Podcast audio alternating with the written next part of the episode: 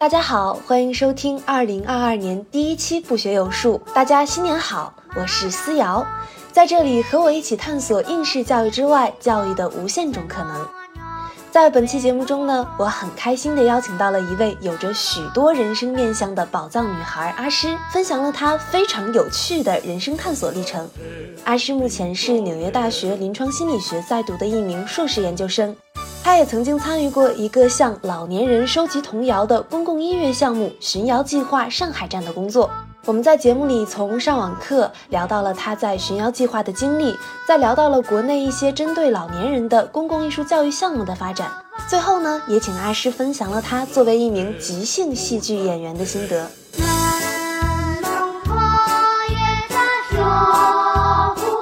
Hello Hello，阿诗，先跟大家打个招呼吧。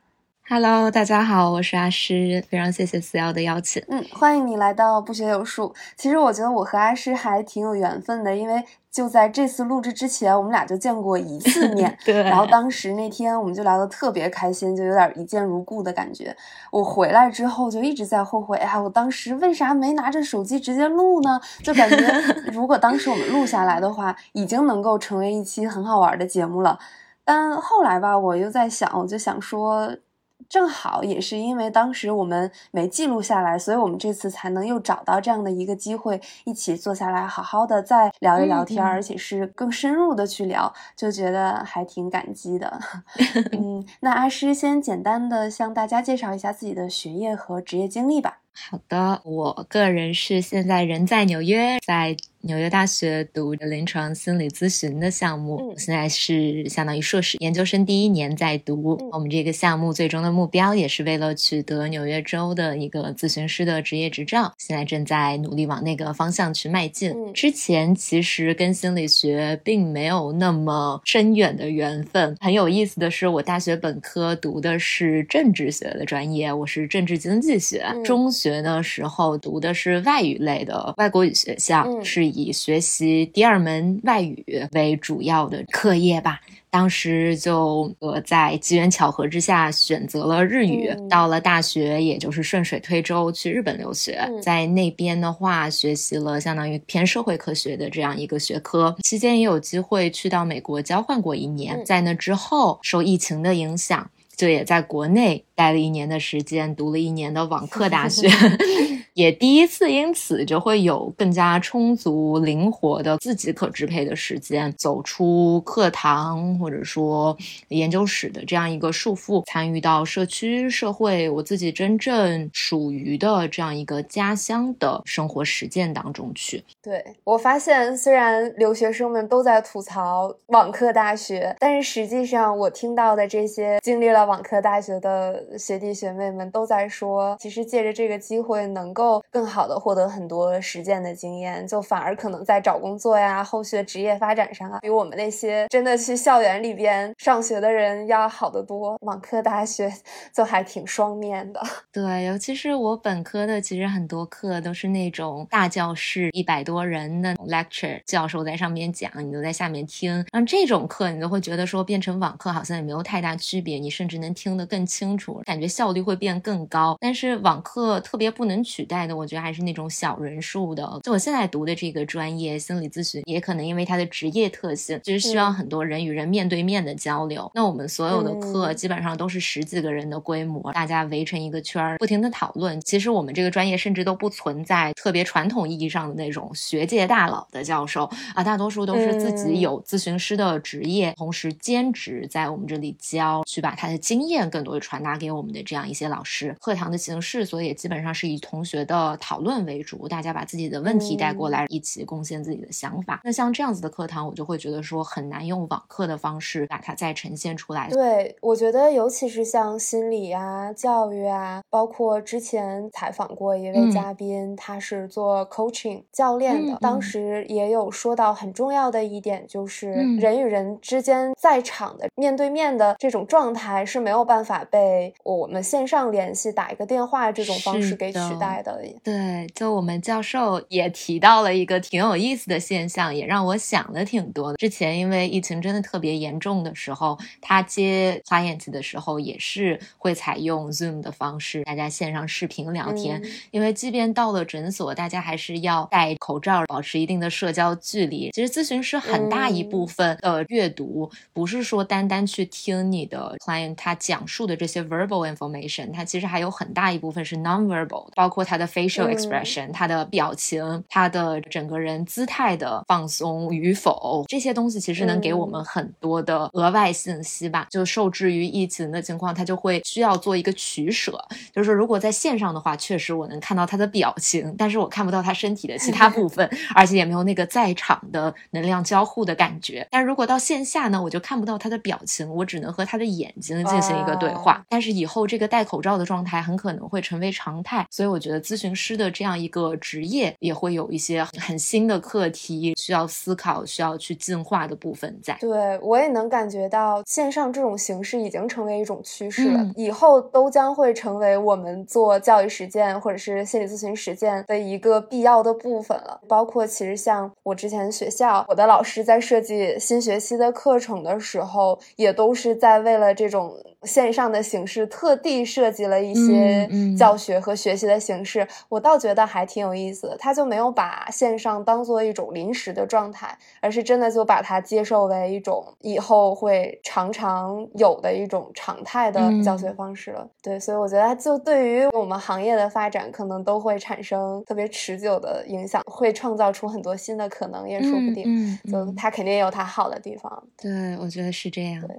我们再讲讲其。他的吧，因为其实我特别特别想跟阿诗聊的，也是我们上一次很遗憾没有录下来的，就是阿诗之前在寻瑶计划做过志愿者。我当时作为一个社恐，愿意在大群里边主动去加好友，你知道吗？就这种事儿在我身上非常少发生，是因为我真的觉得，嗯，你在寻瑶计划做的事情特别特别有意思，像这种社区教育、艺术教育，加上有点类似于人类学田野调查的这种形式相结合的。项目吧，你要不要先给大家介绍一下寻瑶计划，以及你在这个计划里边做了什么样的工作？好呀，想要计划可能听众朋友们不一定都听说过。从定性的角度来讲，它是一个大型公共艺术项目。我们做的内容主要是去到各地的这种公园啊，或者一些公共的场地，去寻访本地的一些老人，从他们的记忆当中听取一些他们童年时听过的童谣，把他们保存记录下来。我们的发起人是北京的一位音乐人小何老师，他和他的音乐家朋友们就会对。这些采集到的童谣，选择一些我们觉得内容也特别好的，旋律也特别朗朗上口的，进行一些改编，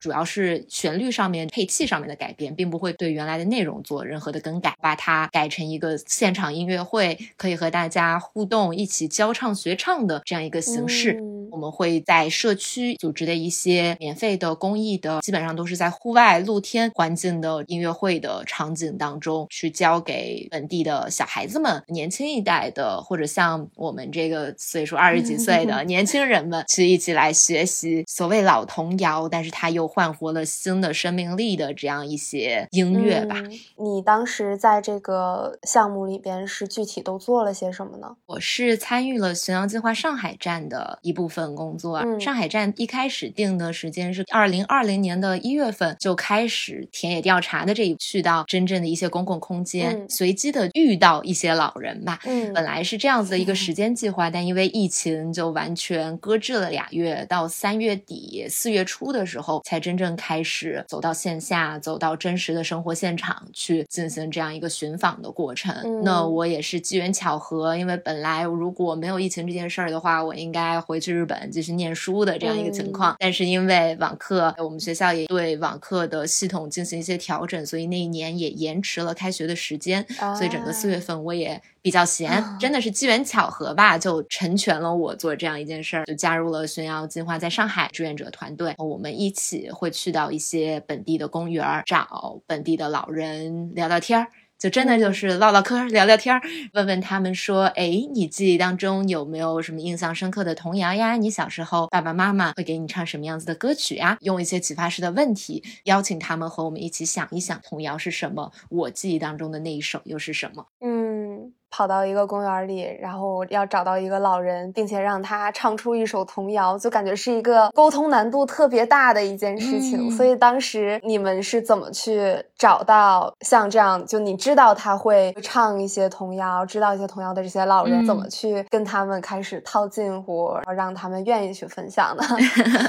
其实我一开始真的和思瑶刚才说的是差不多的那种心情。说实话，在那个项目之前，我整个人就真的是很社恐、很内向的人吧。应该说，我其实自己也没有办法想象说我会成为这个项目在公园当中比较主力的，至少是冲锋 陷阵到最前方去问老人、去叫住他们和他们进行主要沟通的这样一个角色。那我自己其实是一个，如果我一个人的事儿，我就特别喜欢往后 缩的。但是如如果别人实在没办法，然后说这事儿只有你成的时候呢，我就有点有的时候是抹不开面子吧，有的时候觉得说，哎，这事儿没办法了，我得为别人努一努啊，我是这样一个性格的人。然后正好我们团队，因为无论是我们发起人小何老师，还有他们整个团队主要的朋友们都是北方的北京人为主，但是上海它是这样一个有本土方言，然后和普通话还相差比较大的城市，很多老年人他可能普通话也不是特别的顺溜。或者不是很习惯讲，而且人在讲不同的语言的时候，对应的方式其实是会很不一样的。对对对，思维方式会很不一样。尤其是要勾起童年的一些回忆的时候，往往是家乡话会更能切入人的跟家相关联的记忆吧。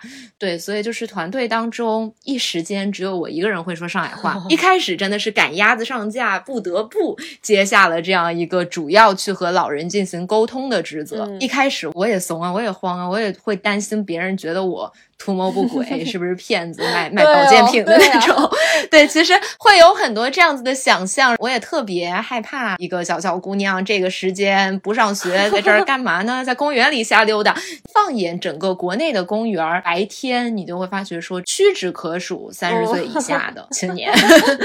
对，然后你就会显得特别扎眼。一开始我特别慌，我就觉得说这事儿有点难度，他们会怎么想我这个人呢？当时小何老师说了一句特别。好的话，他说：“行动改变观念。你现在想的这些东西，就是你的一个观念，就是你觉得他们会这样觉得，他们其实未必这样觉得。而你真的走出你那一步，走近一点看，你在你这个行动的过程当中，在收到他们对你这个行动的反馈之后，你这个观念才有可能被改变。不然你一直坐那儿想是不行的。这句话其实在我之后的一年半时间内也改变了我很多。对，但是在当时那就是一个开始，就会让我觉得说，那行，那我先走上前，从问一。”句话开始，大不了就被拒绝呗，那又怎么样？有人拒绝吗？当然有人拒绝，但是我会发觉说，即便是拒绝的人，他们都不是那种特别不友好的，没有人真的很怀疑你的身份是什么，他们最多就说，哎，想不起来，想不起来了，或者说我有其他事情就拒绝走掉了，并没有人说真的会对你产生怀疑，或者会对你的这个比较好的意愿产生怀疑，因为我觉得很多人，至少我不能说别人，我就说我，我至少是有点玻璃心的，我就特别怕，我其实。想做一件好事儿，结果被人误解，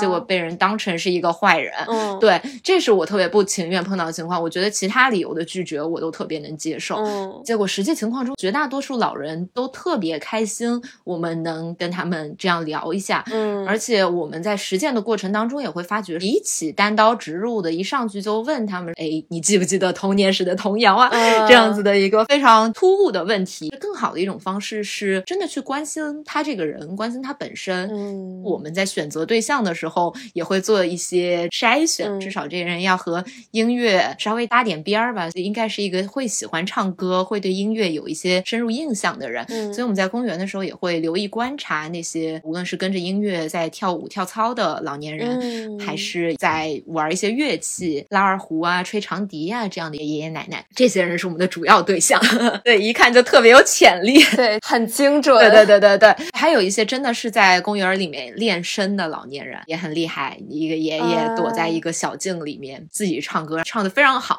然后我们就觉得就特别有希望，这些都是可以去挖掘的老年宝藏。对，就会找到这样一些人，然后慢慢走近，会先从关心他们的问题开始。你在做什么呀？你在唱什么呀？你在拉什么呀？这曲子好好听啊！可以真的花一些时间就。听他拉的东西，陪伴他，或者说去跟他现在在做的事情产生一个交流，我觉得这是一种尊重吧。就是你不把他从他的事情里面这样硬生生的揪出来，让他去陪你做一个新的探索，而是说我们先做会儿你的事情，等你空下来之后，这个时候已经产生一种无声的交流了之后，然后我们再去聊聊别的。嗯，对，这个方法其实很有用，虽然看上去会比直接问要耗时多一些，但是你建立了一个关系，你们两个就不。再是素昧平生的人，而是多少走进过他的音乐世界，或者他的今天的这么一小块时间的这样一个关系。这个时候，你再开始问，可能会从他早年的经历去引入，再去问说：“哎，小时候爸爸妈妈唱过什么样一些歌？”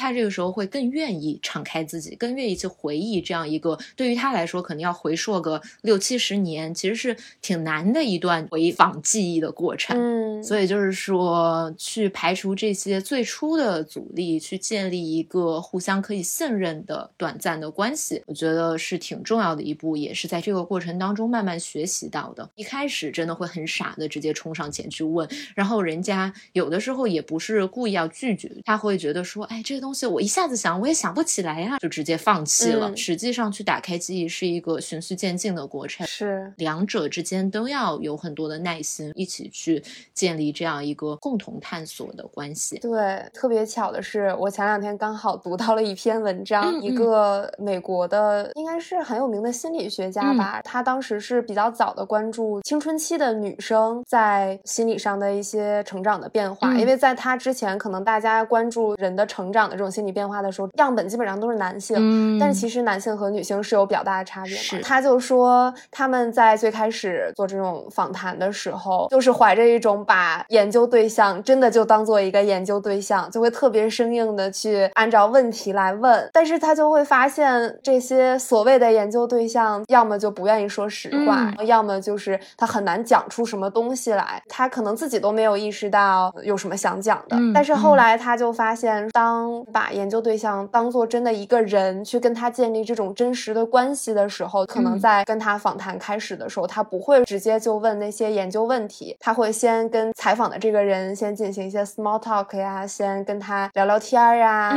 关心关心他作为一个人他的生存状态呀，他最近生活里发生了什么事情呀，在这种基础之上再去问那些研究问题的时候，就会发现他们收集的数据就丰富了特别多，大家也更倾向于去表达，愿意。去回答这些问题，对，所以就特别巧。你刚刚说的时候，突然就让我想到了这个事情，也是一个方法论上很重要的、有科学依据的点。对，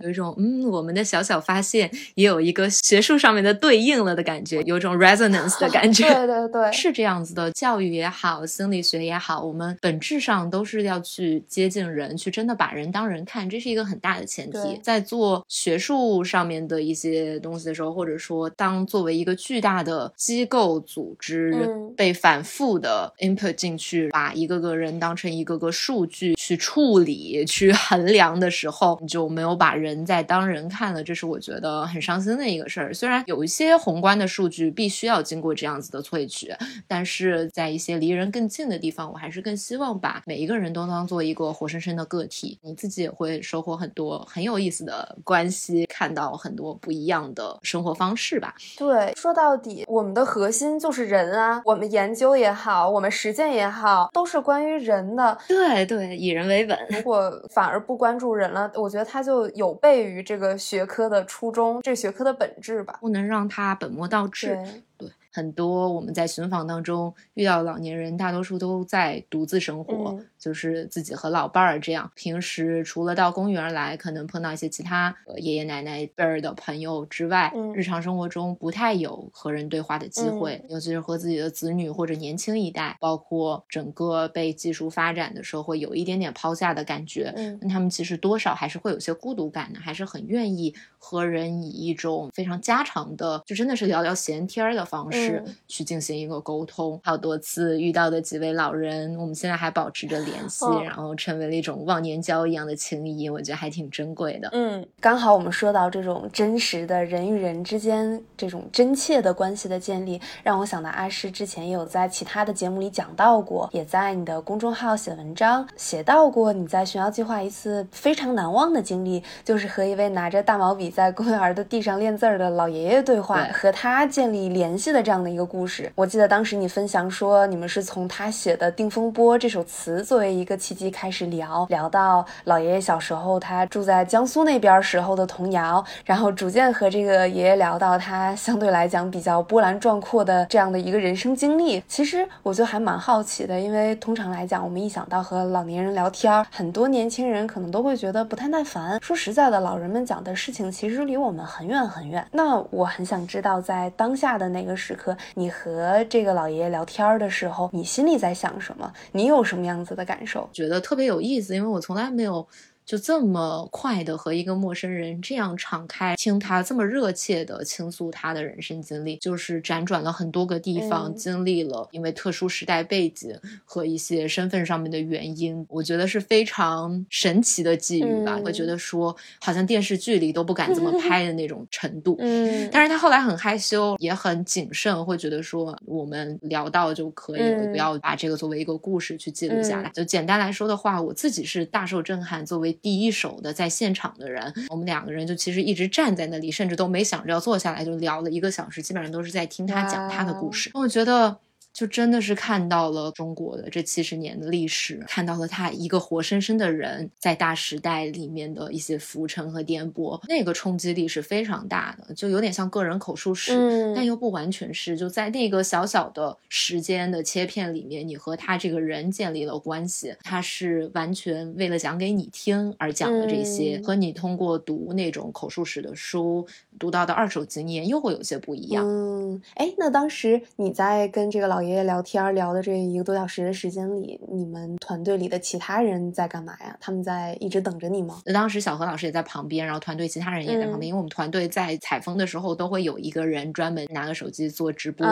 同步到一些视频直播平台去和网络上面的观众也做一些互动，这样他们就也一直关注着这个情况，也并不进行打断，或者说我们其实有更要紧的这个，就像我们现代人进入公司做事会有 KPI 这种嘛，就是你今天要。收集到几首童谣，你这样在这人身上耽搁一个小时不行之类，就完全没有这种，而是会说觉得每一次交流都非常的珍贵，每一位老人的故事，他们的声音其实都值得被听见。对我当时看到这个项目的时候，就最最感动我的一点，不是说他收集了多少童谣，或者是他对于地方性文化的这些保护，其实我当时最感动的就是他愿意尊重，并且愿意让老年人说出或者是唱出他们的回忆，给了老年人。人的声音一个舞台，其实我觉得就像我们现在这个社会做教育，你看，就教育学院里面，它很少会有什么老年教育，大家的那个视角全都集中在婴儿、儿童、青少年，甚至包括成人啊、领导力啊这种的。但是竟然就没有老年人，因为你想想，老年人的人口其实还占了人口挺大一部分的。但是为什么就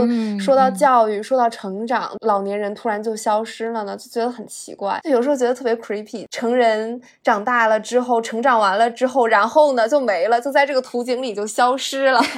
是对，我记得上次和思瑶也聊到这个，甚至也是我们这一期播客的契机吧，应该说是我们聊了这个，觉得特别有感触，就特别想把我们聊到的一些东西分享给大家。一开始因为寻瑶这段经历给我特别大的启发，我其实特别想将来的工作去通过教育的一个 approach 关注老年人这个群体。我觉得老年人也需要一个陪伴和成长，对音乐也。不仅仅是唯一的形式，就也可能是绘画啊，可能是其他的一些 creative art 啊。通过这样一些形式去对老年人起到一个陪伴，同时也让他们有一种成长获得的感觉。我一开始是有这样子的一个想法，所以我其实还挺想说，哎，会不会有关注老年人教育的项目呢？或者哪怕它不是一个项目，它是一个大项里面的 concentration 也好。但是在我实际在申请的时候，我就会发觉说，并没有这样子的项目，其实还挺遗憾的。为什么欧美？现在主导的这个学界并不关注成人之后的教育。当时思瑶提到一个点，然后我后来想回味了非常久，我觉得还挺有道理的，就是人家社会结构是那样子一种形态，经历过比较成熟的资本主义，从可能比较功利的方向来看，老年人的教育它不太容易产出新的价值，不符合西方资本主义社会经济的底层逻辑，把人去变成一个某一方面专业的劳动力嘛。是 是。所以仅仅作为福祉的一部分的话，人就不想给你提供这么多财力、物力、人力。我觉得这是挺遗憾的一件事儿。就好像所有的这些在幼儿、在儿童、在青少年，甚至成年人身上倾注的这些教育的力量，都是为了让大家变成更好的劳动力、更高效的劳动力、更好用的劳动力。又回到就咱们之前讨论的，就好像并没有很关注你这个人本身，你活得开不开心啊？你有没有找到自己的价值？好像就是你为这个社会贡献价值就可以了。是是对，所以其实到了老年的时候，因为他们已经是后劳动力了，就他已经当过劳动力了，他也很难说再成为这个社会的很重要的一个劳动力群体。好像就说那就不需要再把这个资源倾斜到他们的身上。但其实我也在想，从老年人自我价值或者是他们的生存状态来讲的话，到底怎么去定义什么东西是教育？嗯，我可能会觉得能从一个教育的视角去关心关心老年人心理的变化，关心他们生活当中需要有一个什么样的生长状态，他们在想些什么，包括去更耐心的听他们讲述他们的故事。我真的会觉得，就老年人，他们每一个人都靠着自己的人生阅历，在这个 时间历史的长河当中去记录下历史的一部分啊。我觉得光是这一点来说就很珍贵啊。是这样，我还记得我小的时候，每次想到我们家的老人，我就想到他们竟然经历了建国，竟然经历了之前抗战的时候，天啊，太不可思议了！我都会觉得就好神奇啊！我没有办法想象生活在那样一个时代的人，他的故事，他所经历的这种生活和记忆，跟我们在历史课本上学到的那些有什么样的差别？对，所以我在想，如果大家能够多去关注一下他们的声音，多让他们也去说出来他们的人生经历和他们所见证的历史的这个阶段，也是很重要。而且对于他们自己自己来说，这也是一种自我价值的实现吧。对，我觉得中国其实特别有这个需求。中国是经历了这样一个历史危机，四九年建国之后的这一段时间，近代化过程，对吧？飞跃当中成长会有断层，多数老年人他们可能年轻的时候经历过战乱，未必受过完整的学校教育，是，甚至也经历过远离文化艺术的特殊时期，所以他们的生命浓度啊，情感释放的程度，这两者之间并没有达到一个统一。他们其实经历了那么多事儿，但是他们并没有很多表达的出口。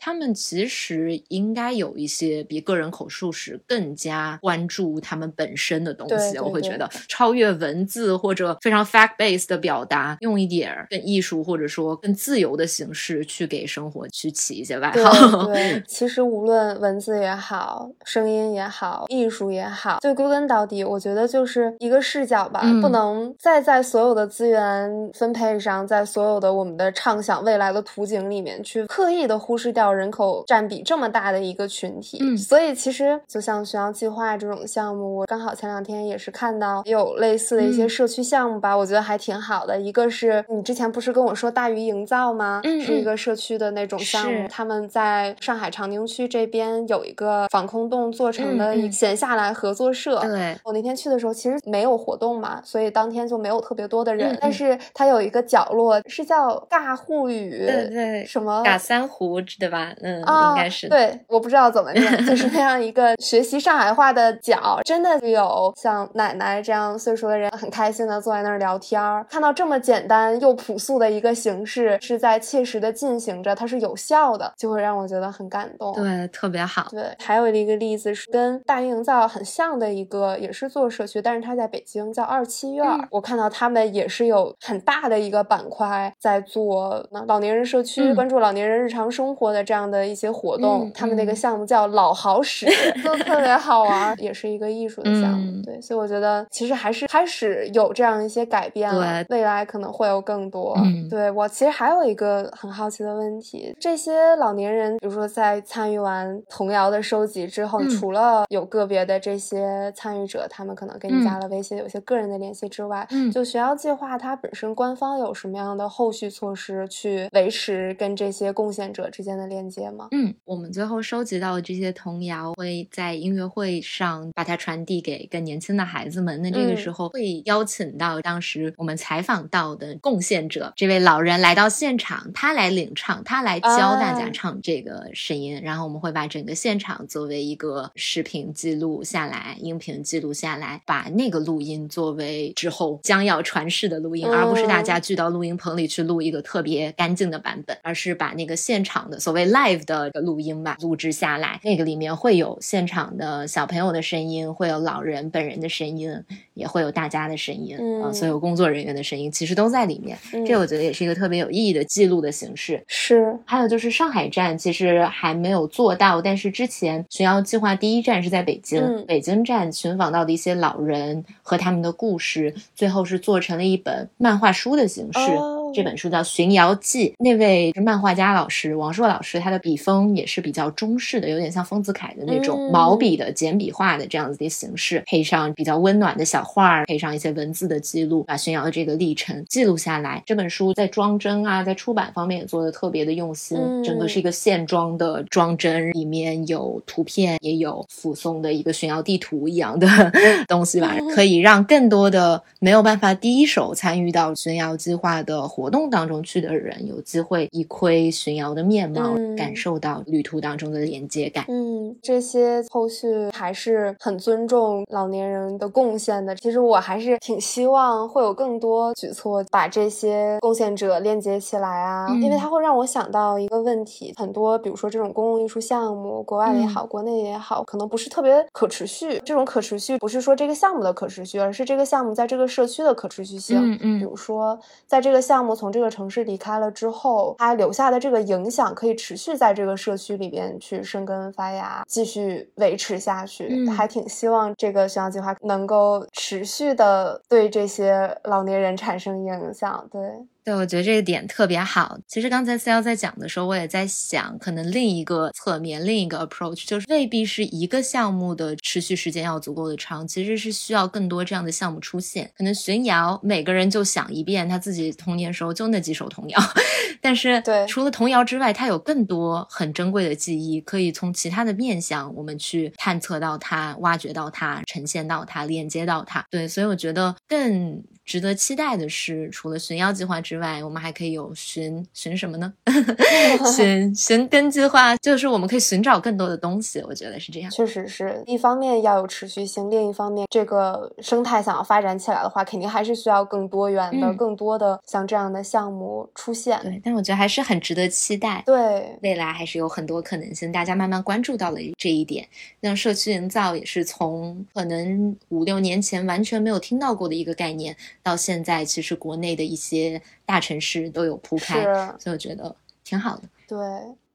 说完寻谣计划之后，其实也是促成本次录节目的另外一个特别重要的动机。前段时间我看你也是在纽约做了一场即兴戏剧的 workshop，对对对，你可不可以给大家介绍一下即兴戏剧是什么？好呀，即兴戏剧简单来说，它是一种戏剧表演的形式，它最大的特点是没有剧本，大家上场了就即兴发挥，你也不是一个人演独角戏，你和你的队友。站在台上，但你们在上台之前都不知道你们要演什么，然后你们之间也不会有沟通，这就是最简单和大家说什么是即兴戏剧的 一个方式了。当然，它当中还会有很多的变化。即兴戏剧其实大多数都是。起源于一个表演游戏，我们会在现场问观众要一些建议，比如说一个关键词，比如说桌子。那我们现在就面前会立刻浮现出一张桌子，这两个演员可能会有一些默契的围绕这个桌子进行一些表演，但这些表演都是没有办法预测到的，完全取决于现场观众给出的一个反应。嗯，哎，那你是从什么样的一个契机开始对即兴戏剧感兴趣的呀？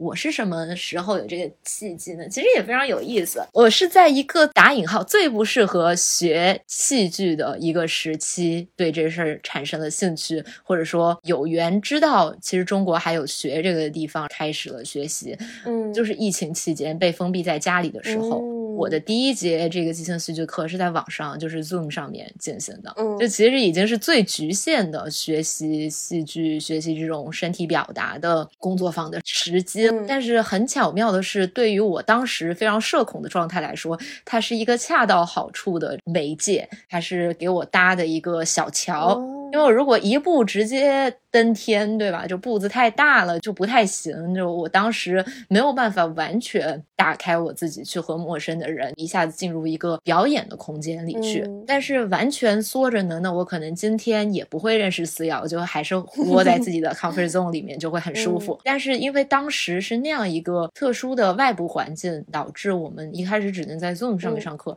而我一直是一个在网络上面还相对比较能自在的发挥自己的人，虽然要开摄像头，还是会很害。羞，但是那个害羞的程度就只能说恰到好处吧，中和了一下这两者之间的 两个极端的模式。反正是一个很巧妙的契机，就开始在国内跟着北京的一个厂牌叫闹即兴开始学。他们的主理人阿球也是国内这个圈子相对来说比较早接触，也做的比较有声有色的这样一位即兴剧的演员，就一直跟着他们学学学学学学，学完了他们那一套课程吧，应该说，但是作为即兴剧演员才刚刚起步。嗯，那你们要学些什么呀？上场的都是即兴，都是没有固定套路的。那你们学的时候会学什么呀？嗯，从比较理论一点来讲，我们一开始入门的时候会学情绪，会学怎么把日常生活当中的情绪去放大了演。比如说你在台上微微一笑，人家不会觉得你特开心，你必须笑特夸张，你得把那个情绪传递出去才行。不同的情绪的表达，不断的放大，不断的缩小，不断的体会这当中微妙的变化，肢体的表达。答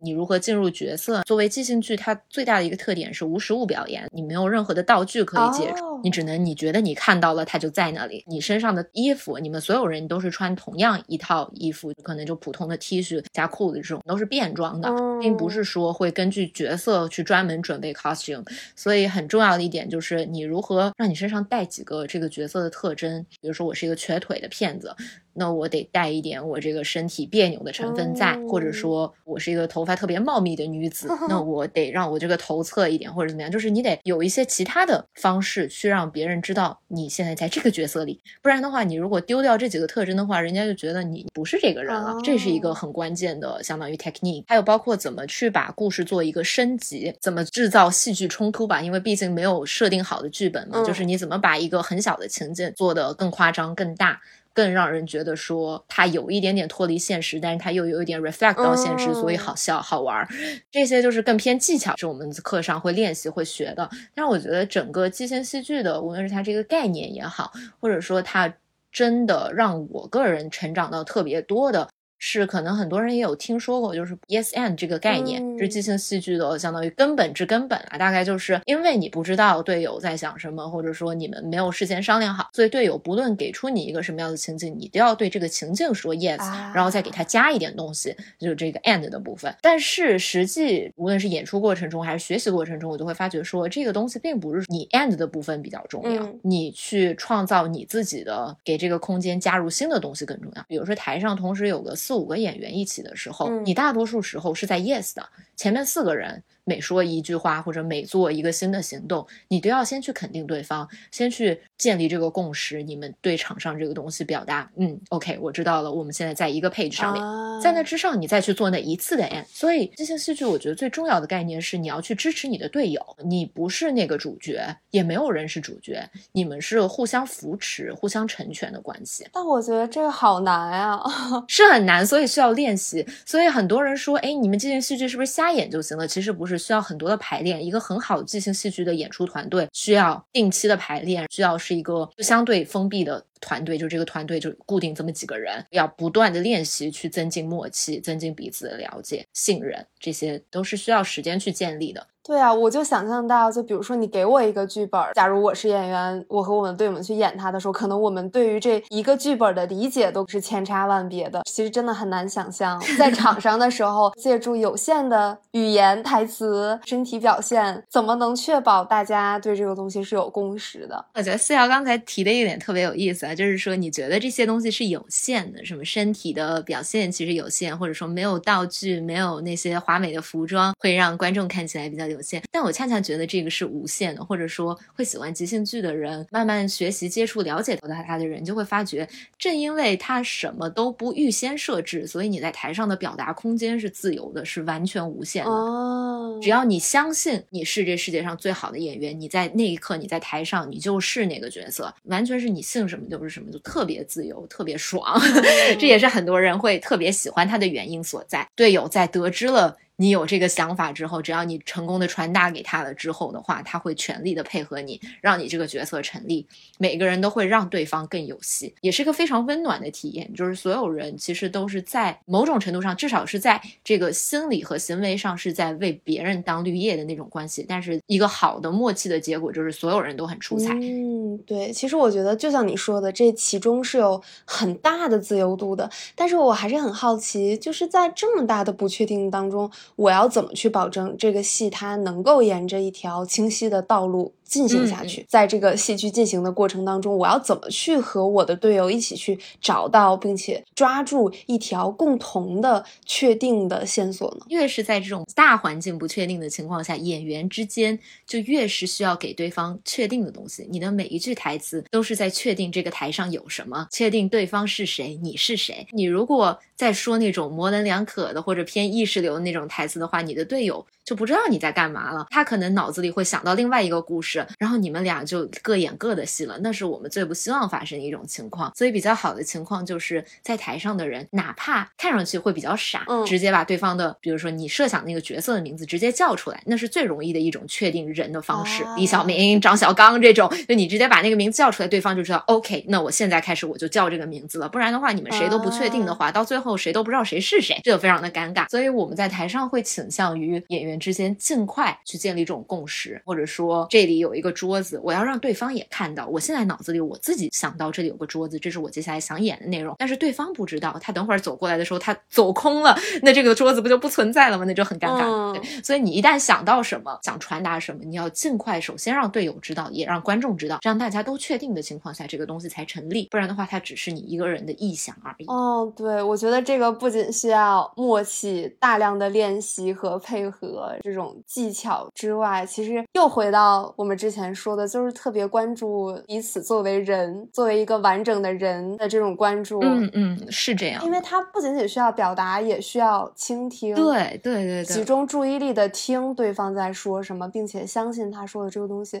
我觉得这个好像是不是传统戏剧里面会比较少的？我觉得相对来说，这是即兴戏剧比较特别的一个点，也是我们做营销的时候会吹嘘啊。我们这个是哈佛也被用作那个领导力课程的，什么一些商学院会用。到即兴戏剧里面的一些技巧，去培养大家的人际关系，或者说领导力这一方面的 skill。对我觉得它是有用的。它在日常生活当中，在你和人交流过程当中，它看上去像是没用。你在舞台上说的大多数话，其实都有点扯淡的性质。但是它在培养人和人之间互相倾听、互相支持、互相成全、互相成就这件事情上，这个 teamwork 这件事情上，还有包括如何作为一个大家共同去 lead 这件事情的。一个角色，而不是说自己一个人冲的特别前面那种。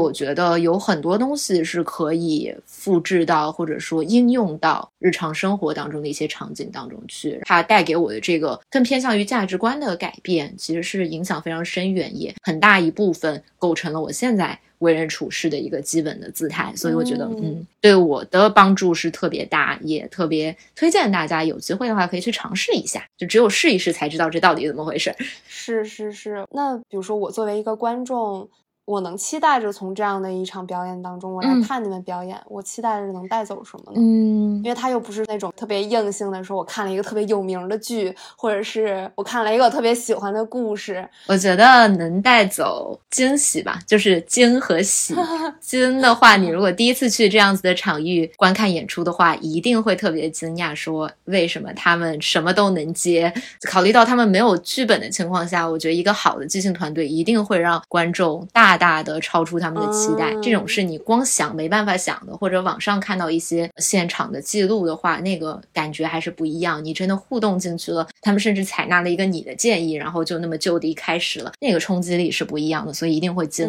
喜。就是即兴戏剧，在国内又叫即兴喜剧，它基本上还是 comedy 的形式，基本上还是会很好笑的，因为会有很多的某种程度上的误解，然后再消除误解，有一些预期违背，有很多喜剧的元素，这。些也不是刻意去设计的，而是只要稍微把东西搞得夸张一点，稍微超出观众的预料一点，它就会变得很好玩。再结合一些技巧。所以他肯定会有很多的欢笑，就像你看完一场 相声之后，你也不会奢求要带走什么大道理，但是你会很开心。所以我还是特别推荐大家去试一试，看一看，或者真的去 workshop 之类的去参与一下，都是不一样的视角。嗯，对。那我觉得这样说的话。即兴戏剧好像和博物馆教育也挺像的，因为每次别人问我说：“哎，好的博物馆教育是什么样子的呀？”我每次都要说，它不一定是要追求一个明确的结果，我能收获一段印象深刻的体验，本身就很值得了。是。那刚好聊到这里，我还有一个问题想要问问阿诗，其实这个问题也是我每次在节目里基本上都要去问问嘉宾的，就是你心目中最理想的教育是什么样子的？啊，这也是一个特别好的问题，然后我觉得也特别大的问题。对于我来说，我之前也经常跟人说，我心目中。理解的教育就是让人更接近人，这个接近既是那种，比如说我们用英文来说的话，close to 其他人，可能是物理上面的，或者是情感上面的一种接近，但同时也是 relate to others 吧，就是你能够共享别人的经验，共享别人的那种感受，大家作为人类悲喜还是可以偶尔相通一下的。嗯，这是我理想的教育，就是让人和人之间自然的走近，不要觉得太远，不要觉得。互相是有隔膜的、不理解的。嗯，举一个很小的例子，也是上周的一个挺神奇的体验。我们做心理咨询有一节课，相当于所谓的 lab，我们会和课上的课友随机匹配，然后互相。扮演对方的心理咨询师，然后我们走到咨询室里面去做这样的一个 session，会把视频录下来，然后在课上再做分析，去分析自己哪里做的好，哪里做的不好。对，就还是挺仿真的一个体验。虽然就不是真的面对 client，但是其实每一个人都有需要和人聊聊的东西嘛。所以我很开心的是，我匹配到的课友们，大家也都非常的真诚的会去聊自己的事儿。嗯，上周就是我碰到的课友，我们俩其实成长。背景各方面都特别不一样，国籍也不一样，族裔也不一样，成长的环境整个都非常的不相似。但是我们有很多共同的感受，我们人生当中经历的一些自己觉得不那么舒服的时刻，和包括究其原因，最后揪出来的幕后凶手，都感觉都差不多。我们彼此在那一个 session 里面就。呃，因为是我们互相做对方的嘛，所以加在一起可能是半个多小时的这样的两个 session 里面，对对方的内容都有非常高度的共鸣，在这个被共鸣的一个状态里面，又会得到很多的疗愈啊。其实世界上那样一个不一样的人，但是我们会多少有一些成长经历可以相互共鸣、相互理解，那样子一段时间会让我觉得特别的好，特别难得。嗯，或者反过来说，它也不一定那么难得，就会觉得说世界上那么多。形形色色的人，大家虽然那么不一样，但是又有那么些可以理解的地方。嗯，那东西其实是挺好、挺动人的，只是我们需要更多的契机，更多的入口。去走进别人，去走进每一个人。对，我是相信人与人之间，无论他们有多么不同，都总能找出一点可以共情和相似的地方。可能就是需要这个社会再慢一点，互相之间更有耐心一点，有这样的机会和空间，让大家去建立这种特别真诚的连接。对，是需要一些充裕程度的。这个充裕可以关联到经济上，你得至少解决了一些非常基础的问题之后，你才能去谈。谈怎么跟人好好的相处，多花一点时间在人身上，而不是在金钱、在资本上。对，说到这里，其实我也特别想 echo 一下思瑶现在在做的这件事情。我觉得艺术教育是一个非常重要的通道。刚才提到说我们要走进别人那，怎么走进呢？我觉得艺术可以，艺术是一个人与人之间能够很轻易的拉近彼此的通道。你就像青年人的消遣娱乐，会去蹦迪啊之类的。那音乐一放，大家都能够更加的自由，更加的解放，更加的和人走近一点的那种状态。可能不是一个最恰当的例子，但我们说需要一点点介乎艺术、介乎非语言的介质，去和人走近，去以此为一个通道，去打开对话的可能。对，特别同意。前两天的时候，刚好读到一篇文章，在讨论说，那艺术到底有什么用呢？我们。为什么要学艺术呢？就对于普通人来说，好像艺术很远。那为什么要去做艺术这件事儿呢？因为艺术是一个 common ground，它是一个无论你的背景是什么、阶级是什么、种族是什么、语言是什么、肤色是什么，无论你是什么，大家都可以在这儿汇聚的一个公共地带吧。嗯，是艺术有很强的公共性，但它也有很多的个人表达，所以我觉得它是一个很妙的东西。那你有没有什么最后的话想和大家分享？我一直很喜欢的一句话，也特别想在这里跟大家分享，是一句歌词，它是 "Everyone deserves a chance to walk with everyone else"，就是每一个人都值得和其他人同行一段。对我是这么理解，这就是我理解当中人和人的关系。嗯，有点像日本那种一期一会的意思吧，就是每个人未必能陪一个人一辈子，但是每个人都值得和别人一起走一小段，那就挺好了。这一段过程当中都会有。互相扶持到、互相启发到的时刻。天啊，这好符合今天我们谈话的。就 By the way，这首歌叫《Hero》，是 Family of the Year 一乐队，可能不是那么有名，但是它是那部还挺有名的奥斯卡电影，记录一个小男孩的十四年成长历程的那个，我忘记他名字叫什么，叫 Boyhood 还是什么？青葱岁月，中文怎么翻呢？对对对，就是之后是要配音乐的时候可以找一下。但我我很喜欢那首歌，所以推荐给大家。好的，没问题。那。差不多就到这了。如果大家想继续关注阿诗你做的一些事情、你写的文章的话，可以通过什么样的平台呢？主要就是自己有个小小的公众号，平时会写一点更偏向于日记、周记性质的个人性质的分享吧。所以，公众号的名字叫“深春走亲”。深春走亲的意思就是太阳蛋不加不加葱的意思，茶餐厅黑话。对，但是它那四个字，我觉得又非常的美。就单纯作为字形来说，它都是独立的结构。看着这四个字，我就觉得特别的有生机，又是春天，又是深。我之前看到这四个字的时候，我完全没想到它是一种吃的，因为我们的那个诗社叫太阳蛋嘛。然后我也特别喜欢这个意象，就是 sunny side up，就是我们一直让向阳的那一面朝上。底下就算焦边了也没关系，特别好。那我们这期节目就到这里啦。好的，谢谢思瑶，特别开心哦。谢谢阿诗，那我们就下期再见，拜拜，拜拜。感谢收听本期不学有术，想要了解更多资讯，进行更多互动，请关注我们的微博及微信公众号“不学有术 Unlearn in Style”。我们下期再见。